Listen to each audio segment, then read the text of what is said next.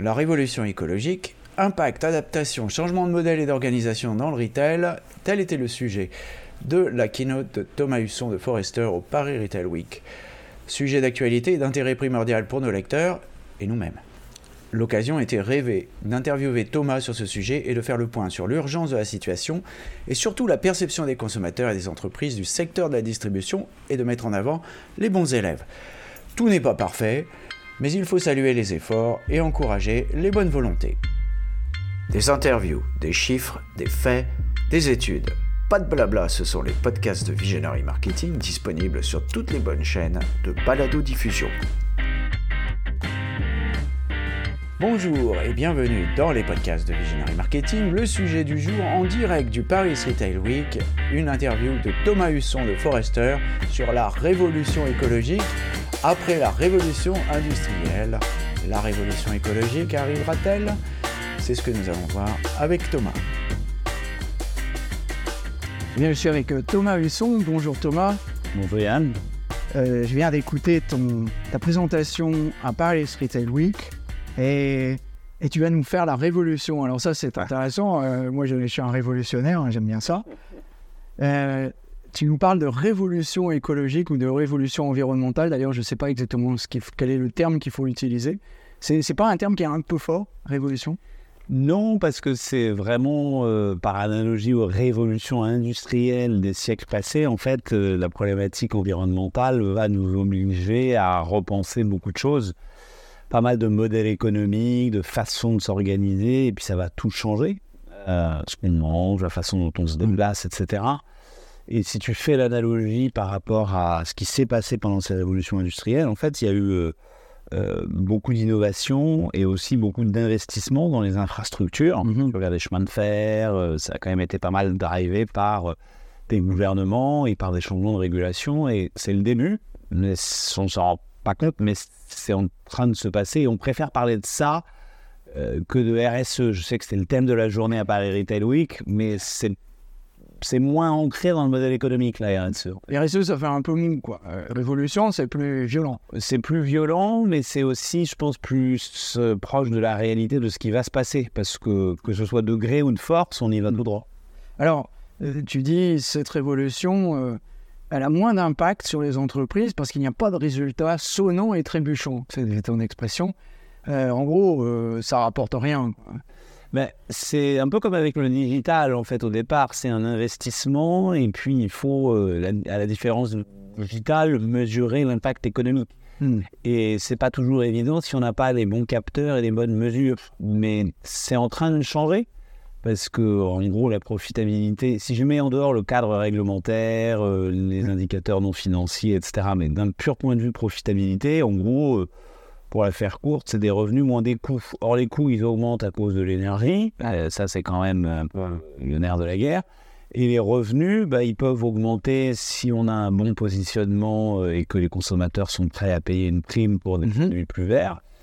Et puis ceux qui ne peuvent pas, euh, c'est pas parce qu'ils ne peuvent pas payer qu'ils ne sont pas frustrés et qu'ils n'attendent pas de la marque qu'elle délivre plus de valeur environnementale au même prix. Ouais.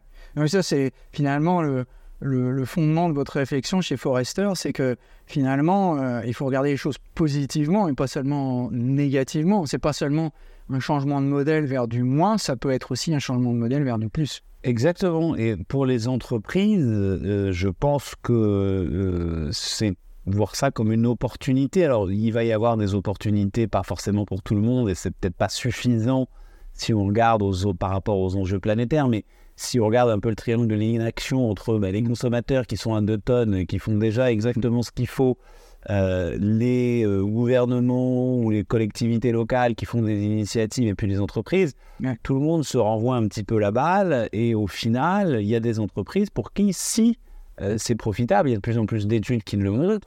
Et un des autres paramètres dont on n'a pas parlé mais qui est vachement important, c'est euh, bah, pour des talents. Euh, si on veut recruter euh, des data scientists, des ingénieurs, des designers, etc. Bah, et c'est pas vrai que sur les jeunes générations, de moins en moins d'ailleurs, bah, ils vont préférer une entreprise qui est plus durable qu'une autre. C'est un critère maintenant pour. Ça devient un critère de, choix des candidats. c'est une bonne nouvelle. Alors par contre, il y a des pays, euh, parce que c'est une révolution, elle n'est pas seulement en France, elle est euh, dans le monde. Aux États-Unis, tu nous dis, euh, finalement, ça se passe en dehors de l'entreprise. Ben, c'est en train d'évoluer. C'est vrai qu'il y avait beaucoup dans le, je ne vais pas faire de parenthèse culturelle ou philosophique, mais le, l'esprit un peu protestant, le capitalisme, etc., qui fait que bah, on fait le bien en dehors dans une fondation, c'est plus une approche philanthropique, et c'est moins directement dans le cœur du modèle économique. Mais ça, c'est en train de changer, et les États-Unis, paradoxalement, moi j'étais surpris dans les études qu'on a faites, euh, les comportements consommateurs ne sont pas si en retard que ça par rapport à l'Europe, ils le sont, mais il y a moins de climato-sceptiques que ce qu'on voudrait bien croire. Ah. Et puis surtout, il y a l'IRA, euh, qui est Inflation Reduction Act, qui n'a pas grand-chose à voir avec l'inflation, mais qui permet finalement euh, à des entreprises d'investir beaucoup dans l'innovation, dans des usines de batteries, dans euh, les panneaux solaires et dans ce qui sera l'énergie de demain. On verra si ça résiste à aux élections de 2024, mais un petit peu trop tôt pour le savoir. Ouais, moi je pense que Trump, si jamais il était élu, euh, serait quand même obligé de continuer euh, d'un point de vue purement business et industriel. Ça a beaucoup de sens. Hmm. Donc une vraie révolution, mais est-ce qu'on la retrouve aussi dans la perception des consommateurs? C'est encore tôt, euh, mais on voit qu'il y a à peu près, si je prends la France, à peu près un quart euh, des Français qui sont euh, actifs ou éco-engagés, qui font très attention à leurs achats, qui s'informent et qui font pas mal d'efforts. Mais il y a aussi une bonne proportion qui aimerait faire davantage sur le sujet, mais qui est un peu contraint parce que ben, soit c'est trop cher, soit parce que c'est pas simple pour eux et qu'on leur rend pas les choses simples ou faciles. Donc il y a une prise de conscience, euh, en particulier ces derniers mois et ces dernières années.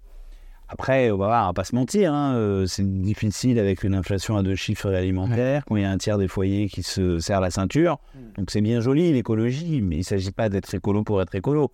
Mais, euh, mais effectivement, c'est difficile et ça va créer une polarisation croissante entre les consommateurs. Ouais et donc, euh, du coup, il y a des priorités qui se font et, à la fin, on demande de l'essence moins chère, voire euh, même un prix coûtant. Et voilà, il y a des paradoxes, euh, des fameuses un, peu injonctions contradictoires.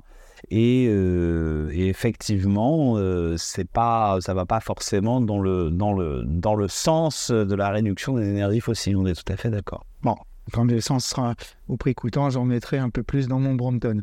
tu te mis d'un vélo, c'est parfait. Alors, euh, tu nous as parlé euh, des neuf barrières planétaires. Il y en a six qui viennent d'être franchies parce qu'on nous parle tout le temps du réchauffement climatique, mais il n'y a pas que ça. Il y a la, diminution de la biodiversité, notamment. Et, il y a la qualité de l'eau. Il y a la, rareté de l'eau aussi. Enfin, il y en a six comme ça qui sont déjà euh, dans le rouge.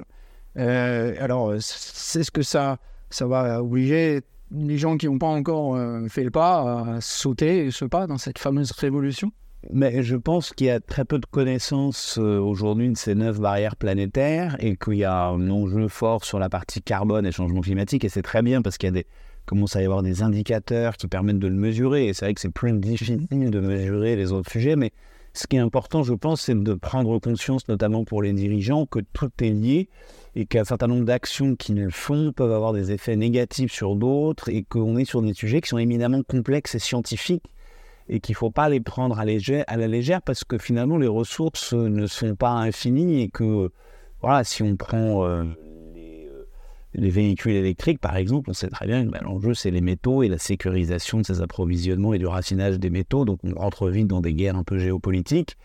Et, euh, donc il n'y a pas suffisamment d'éducation et de connaissances sur ces sujets-là euh, donc c'est pour ça qu'il faut euh, pas mal euh, informer à la fois les consommateurs, mais aussi les dirigeants sur les enjeux associés à ces, limites planétaires. Alors on y arrive, excellente transition, parce que les dirigeants, on n'en a pas parlé beaucoup, mais finalement, bon, ils ont envie d'y aller, mais ils savent pas trop, et puis ils sont pas très informés, et finalement, c'est pas toujours, toujours terrible ce qui se passe c'est compliqué, on va, voilà, on va pas se mentir, on est quand même sur des enjeux de profitabilité à court terme, on est sur euh, une approche qui est euh, bah, euh, quand même, on va dire, trimestrielle, donc quand même un peu court terme, avec des coûts qui explosent, avec une inflation, avec plusieurs crises qui se télescopent. Donc voilà, c'est compliqué, mais en fait, quand on commence à comprendre que tout est lié et que de toute façon on y va et que c'est un enjeu stratégique. Euh, ça va pas se faire du jour au lendemain, mais il faut davantage l'anticiper.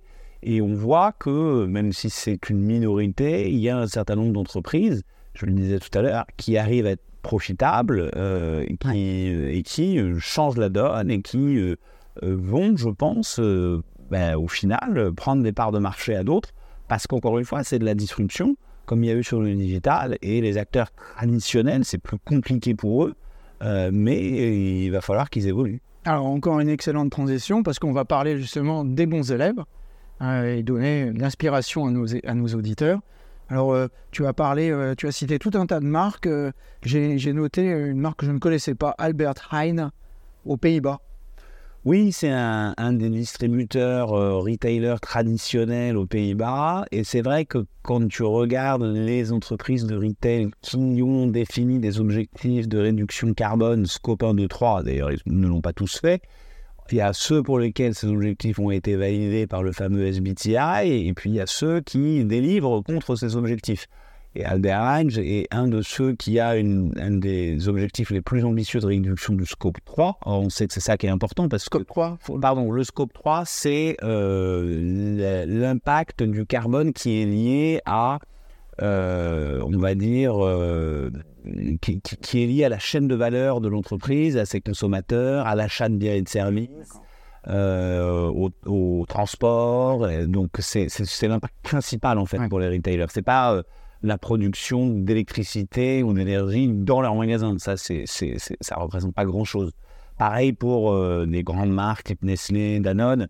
Euh, c'est d'abord et avant tout sur la chaîne de valeur de l'agriculture euh, et de la production que ça se joue. Et donc, c'est les plus ambitieux. Et puis, ils veulent devenir Bicorp. Alors, c'est pas une panacée, mais ça veut dire quand même qu'ils s'engagent et, et qu'ils vont mettre en place des process et des audits pour répondre à un certain nombre de critères euh, assez, assez drastique. Et l'avantage, et je finirai par ça, d'un label comme ça, c'est que si on euh, ne respecte pas les engagements, on perd le label. Un label n'a de sens que s'il est perdu. Ouais.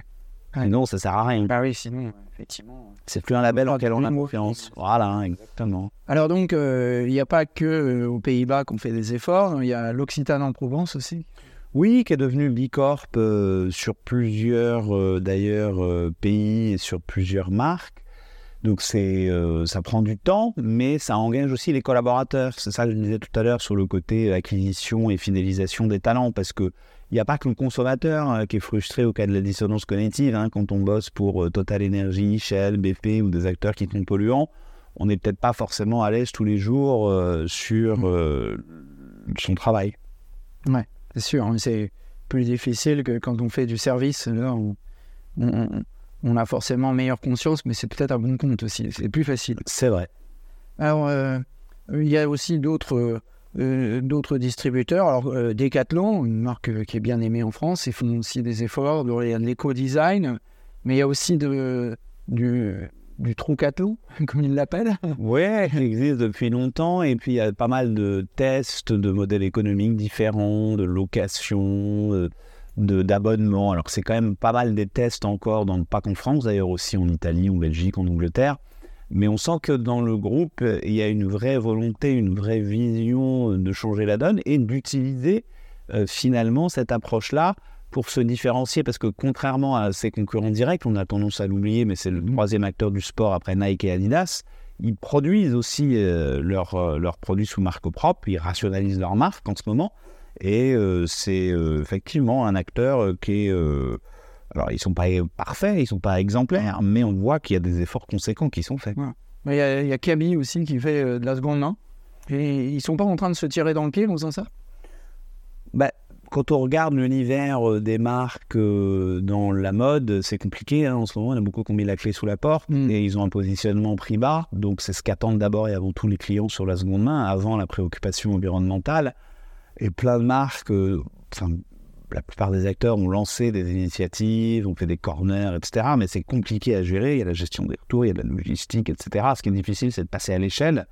Et j'ai l'impression qu'effectivement, c'est un des rares acteurs qui commence vraiment à passer à l'aisselle et à déployer ça sur beaucoup de magasins. Ouais. Après, il faudra essayer d'expliquer à Chine comment on fait, parce que il y a du boulot et après Primark aussi. Il y a, il y a du boulot et c'est pour ça que la partie information, notamment sur les jeunes générations, est importante parce qu'elles se disent parfois écolo, mais il faut mettre un peu euh, en, en, adéquation, entre guillemets, euh, ces, ces, comportements avec ces valeurs. Ouais, c'est pas toujours facile, euh, Jean Covici l'a déjà expliqué. Alors, derrière, pour finir encore sur une, une note positive, Forrester a sorti un framework un cadre de, euh, de, travail, on va dire en français, euh, pour euh, justement aller de l'avant et mettre en place cette fameuse révolution. Alors, est-ce que tu peux nous décrire ce framework? Oui, alors c'est pour les, c'est plus à destination effectivement des directions marketing dans une acception large du marketing, c'est-à-dire marketing stratégique, innovation, produit, offre, et pas juste le marketing au sens génération de leads et pubs. Euh, et c'est l'idée que voilà, on est vraiment sur une approche holistique, transverse de l'entreprise. Et, euh, et l'idée, c'est effectivement de mettre en adéquation la proposition de valeur de l'entreprise euh, avec bah, sa mission. Hein, L'entreprise se mise entreprise à mission. Mais pour que ça reste pas des paroles en l'air, il faut réellement transformer ça dans le modèle économique et dans l'offre et dans le produit. Et puis après, on déroule ça finalement euh, avec des logiques d'éco-conception, de co-création, d'évolution, d'accompagnement des consommateurs, parce qu'il y a plein de barrières qu'on a mmh. évoquées qui font que c'est compliqué aujourd'hui. Euh, et puis en, donnant finalement euh, les moyens aux consommateurs, de leur donnant une vision un peu plus positive, un nouveau storytelling, et en leur donnant les moyens de devenir eux-mêmes agents du changement avec ces solutions. Donc c'est c'est pas une pour le coup, c'est pas une révolution, parce que le marketing reste. Euh, les fondements du marketing sont toujours là, mais c'est des leviers euh, qui sont euh, plus importants à utiliser. En tout cas, quand on observe les marques qui sont plus matures sur ces sujets-là, c'est ce qu'elles font. Ça ne veut pas dire que tout le monde forcément doit le faire. Hein. On n'est pas en train de, mm. de dire ça. mais, mais, en tout cas, ceux qui veulent le faire, elles, elles, elles, elles devraient effectivement suivre un peu plus ces principes-là et accélérer sur ces leviers. Alors, peut-être le dernier mot, le mot de la fin, c'est pour commencer, pour démarrer ce processus, euh, Framework, il y a un, point qui est très important, c'est d'inclure ça dans ses objectifs d'entreprise, ce que vous appelez le purpose. Mm Alors, euh, comment on fait? Euh, Je suis dans une entreprise euh, qui n'est pas toujours très propre, qui fait des choses pas très bien, et demain, il faut que je fasse de l'éco-conception, et comment je commence? Bah, je pense que ça part d'abord et avant tout effectivement du dirigeant. Donc si le dirigeant n'est pas euh, convaincu et n'a pas connaissance de ces enjeux-là, on ne pourra rien faire. Hein. Le proverbe japonais qui dit qu'un poisson pourrit toujours par la tête. Euh, donc c'est la première des choses à faire et il n'y aura pas de mission ou de purpose si c'est pas en lien avec le, dialogue voilà, tout le monde n'est pas obligé d'avoir un purpose, entre guillemets, ou une mission liée à l'écologie ou à l'environnement. Hein. Il y a aussi d'autres chevaux de bataille. Euh, mais euh, voilà, ça part de là et ça sert à rien de vouloir créer des offres ou faire de l'éco-conception ou de l'éco-design s'il n'y a pas une volonté stratégique du dirigeant d'accélérer. Alors, pour conclure définitivement sur cet entretien, il y, a une entreprise bien ici qui s'appelle Apple et qui a vraiment lancé euh, le truc à fond. Alors on peut critiquer parce que c'est certainement pas parfait, comme tu le disais, mais par contre on sent véritablement euh, une, logique, un objectif d'entreprise qui est très très net avec du recyclage, l'utilisation de matériaux recyclés, de, euh, mieux sourcer ces matériaux. Enfin, il y, a tout un, et puis bien sûr, la storytelling, mais ça, on pouvait faire confiance à Apple. Mais ce qui est surtout intéressant, c'est qu'à l'intérieur de leurs produits, ils, revoient complètement leur logique industrielle. Oui, au sens où ils innovent, euh, il y a beaucoup d'innovations qui sont liées à euh, l'industrie, à la technologie, et qu'ils en font un axe de différenciation sur un marché euh, des smartphones, qui est un marché de renouvellement et qui souffre beaucoup cette année, même s'il tire mieux du jeu que les autres mais c'est pas encore au niveau du modèle économique. S'ils faisaient un abonnement avec, euh, en mélangeant du hardware, du contenu, des services de recyclabilité, euh, on va pas se mentir, euh, le verre est à moitié plein. Parce qu'effectivement, c'est bien qu'ils bougent, c'est la première capitalisation mondiale, et qu'ils prennent des engagements. Mais au final, si vous avez un smartphone, il vaut mieux le garder le plus longtemps possible et aller sur des logiques de réparabilité. Et il y a d'autres acteurs qui sont plus exemplaires dans le domaine comme Fairphone. Ah, d'accord. Bon. Alors, je, je, mais je, je vais quand même garder mon iPhone. D'ailleurs, c'est- c'était un, Mais garde-le le plus longtemps. c'était un iPhone d'occasion. Donc, euh, je le garde le plus longtemps possible et effectivement, euh, et il marche très bien. Bon, ben voilà. Maintenant, on a tout pour mener la révolution. Il n'y a plus qu'à le vouloir. Eh bien, les auditeurs savent ce qu'il reste à faire. Merci Thomas. Merci Anne. Surtout, n'oubliez pas de mettre une bonne note à ce podcast si vous l'avez apprécié.